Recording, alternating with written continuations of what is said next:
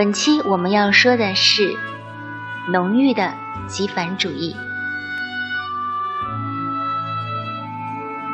什么是极繁主义呢？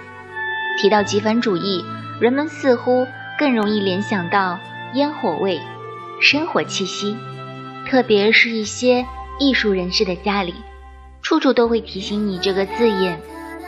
但有时候，我们可能不自知。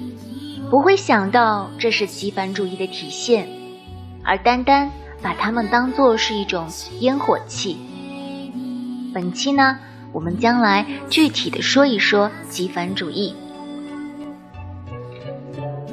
极繁主义和极简主义之间有着千丝万缕的联系。我们在这里看到了一张图，它的左边是极繁主义，而右边。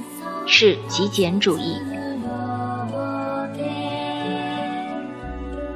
近年来呢，我们已经接受了流行的极简主义的设计潮流。我们在全球各地看到了柔和的色彩、简洁的线条和简约的风格。极简主义让颜色、形状、色调和纹理可以说话。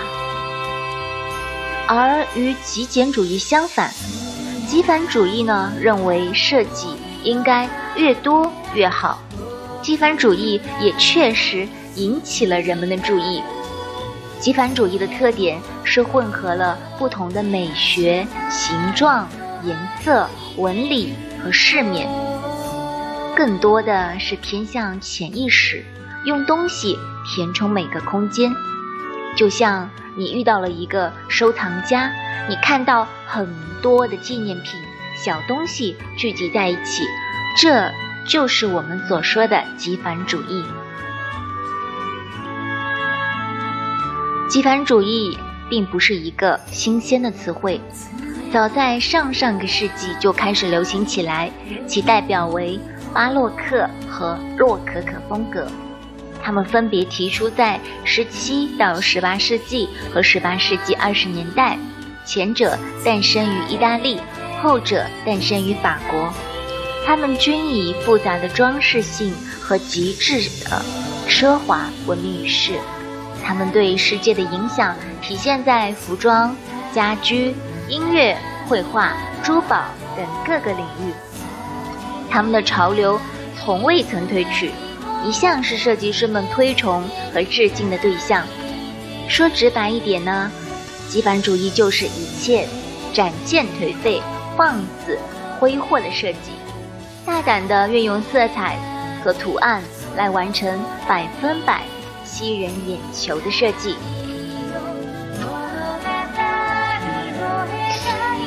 极繁主义与极简主义相对，如果说。极简主义是关于克制的设计，那么极繁主义就是更多的装饰与容纳，少即是多，变得越来越多。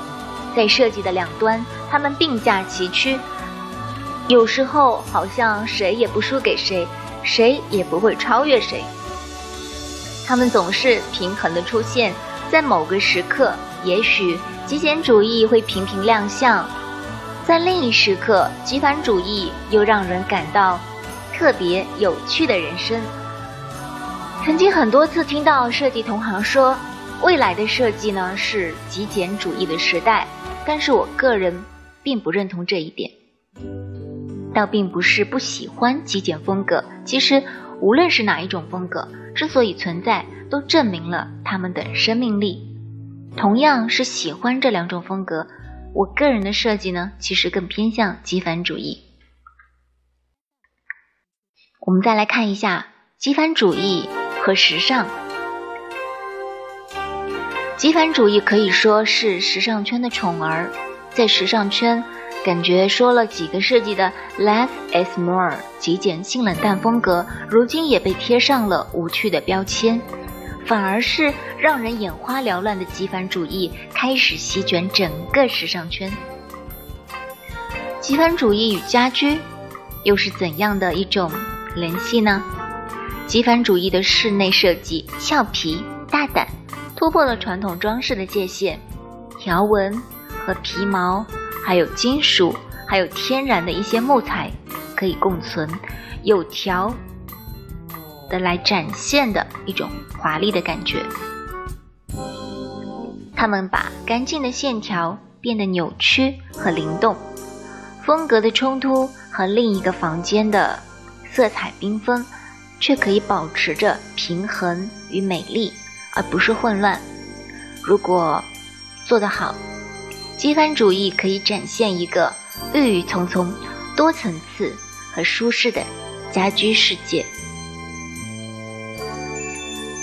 机帆主义的一些。元素，我们现在来看一下。我们先来看一下这里整体的一个提炼。接下来呢，我们一点一点的来进行一个展开。首先是第一个概念，就是一切。如果简单的将你喜欢的颜色、图案和风格。融入一个房间，未必会带来时尚的外观。概念是极繁主义与疯狂之间的区别。细心的规划、敏锐的眼光和最微小的细节，将使极繁主义变得与众不同。采用对称布局，还有精美的图案等设计元素，可以阻止房间陷入一种混乱的状态。对称性带来平衡感和凝聚力。而图案呢，有助于在繁复的空间中起到一种连接的作用，自然的从一个区域过渡到另一个区域。第二点是大胆的色彩，在极繁主义风格的装饰中，没有什么能比明亮的色调和充满活力的色调更引人注目。不要害怕在家中注入一些大胆的色彩。其实这是一种最简单的装饰方式之一，而正确的配色方案在极限空间中显得非常重要。选择互补或类似的颜色，或坚持单色配色，要避免使用一些卡通的外观。极繁主义设计从来不拘拘泥于色彩的组合，用色越大胆越好，将明亮、鲜艳。饱和的色调进行碰撞性的搭配，比如说正红色、粉色、橘色，这些呢都是极繁设计的一些经典用色。第三点是图案的设计，在极繁设计中，图案设计也能和色彩搭配一样，创造出醒目、冲突的视觉效果。但是在随性创作的过程中，要注意设计的统一性，来确保设计的图案能够提高整个作品的完整度。图案呢，是增强极繁主义内饰视觉效果的一种很好的方法。花卉、波点、条纹、笔触、抽象等等，有着无穷无尽的选择。在不同的尺度上，对相似的图案进行分层，或者在互补色中混合对比的图案，可以收获最好的效果。壁纸呢是增加图案的最简单区域，而沙发上覆盖着引人注目的面料，如亚麻印花，也彰显效果。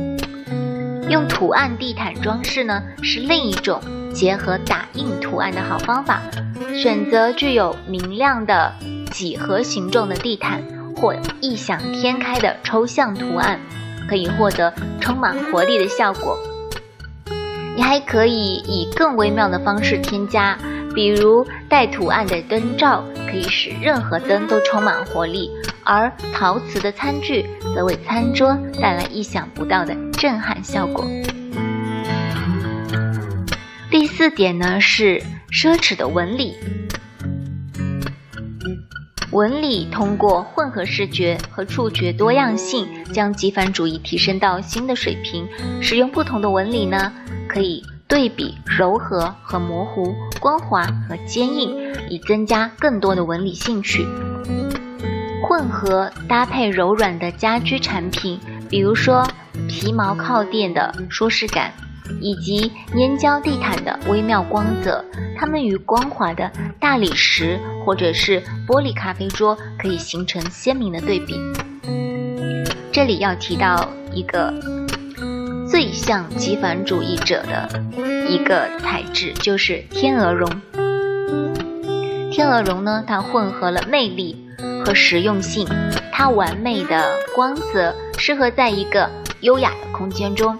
你可以选择两人、三人或四人座位的天鹅绒沙发，对于卧室也可以采用天鹅绒的一些装饰。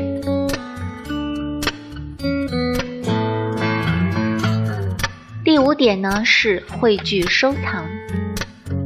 极繁主义的另一个标志就是装饰品。你可以收集任何的东西，比如说书籍、杂志、雕塑、瓷砖、盒子、照片、小玩意儿、硬币或者任何你喜欢的东西。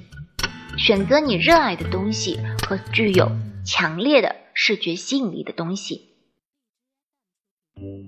然后以正确的方式来显示你的收藏，无论是在走廊还是在起居室，收藏品呢可以看到时效。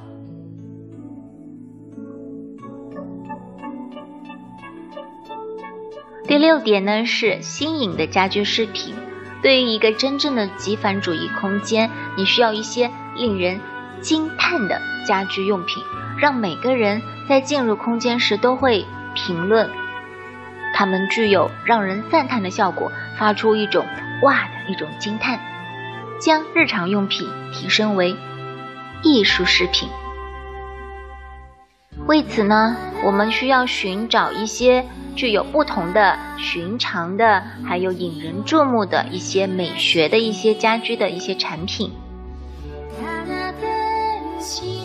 第七点呢是重复元素，重复呢是强调元素或主题的一个重要手段，常常用于运用于一些嗯强化极繁设计的美学效果。这一点运用在家居领域呢，讲究重复的秩序性和多样性。第八点呢是视觉错觉，视觉错觉是与客观事实不符的视觉认知。极繁设计中的视觉错觉能够迷惑观众，迫使大脑花费一定的时间来处理图像信息。观众必须努力来捕获这个图像信息，来了解其真正的内涵。第九个呢，就是一种充满整个页面的效果。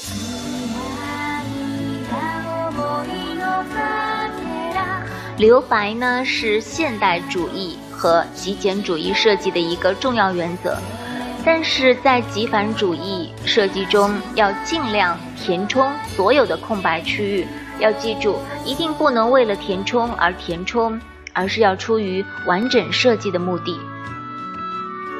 第十点呢是图像层次，有层次感的图像设计能够增强极繁主义设计的视觉丰富感。它不仅增加了设计的深度，还为其注入了颓废感。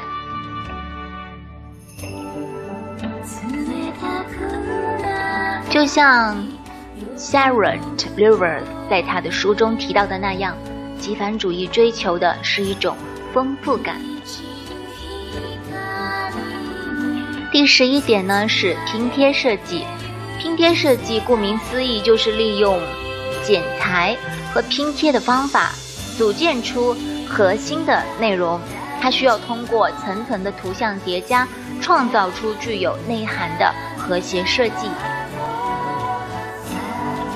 第十二点呢是奇幻主题，奇幻主题也是极繁设计的一个重要内容，华丽复杂的配色和图像设计是奇幻设计的关键。你只需要大胆发挥想象即可。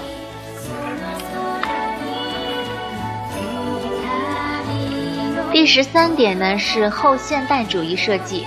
后现代主义设计打破了现代主义的各种规则，为了丰富作品的表现度，后现代主义设计往往会忽略传统的惯例，而借鉴一些历史作品的设计元素，或结合高雅文化或者是通俗文化。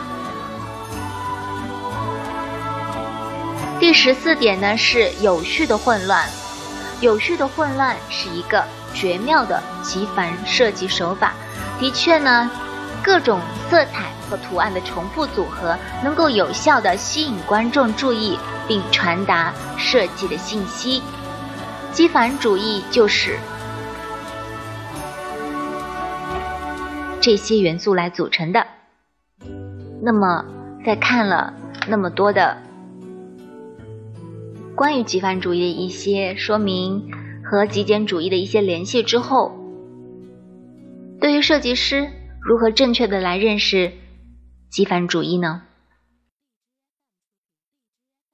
其实我们应该要明白，一直追着潮流是做不到领跑人的。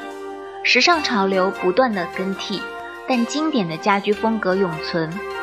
所以呢，我们其实并不要追着某个风格。认为时下流行这个风格，我们就跟着它，而是应该吸收各种经典的风格，进而形成自己的独特设计。好了，本期的课程就到这里。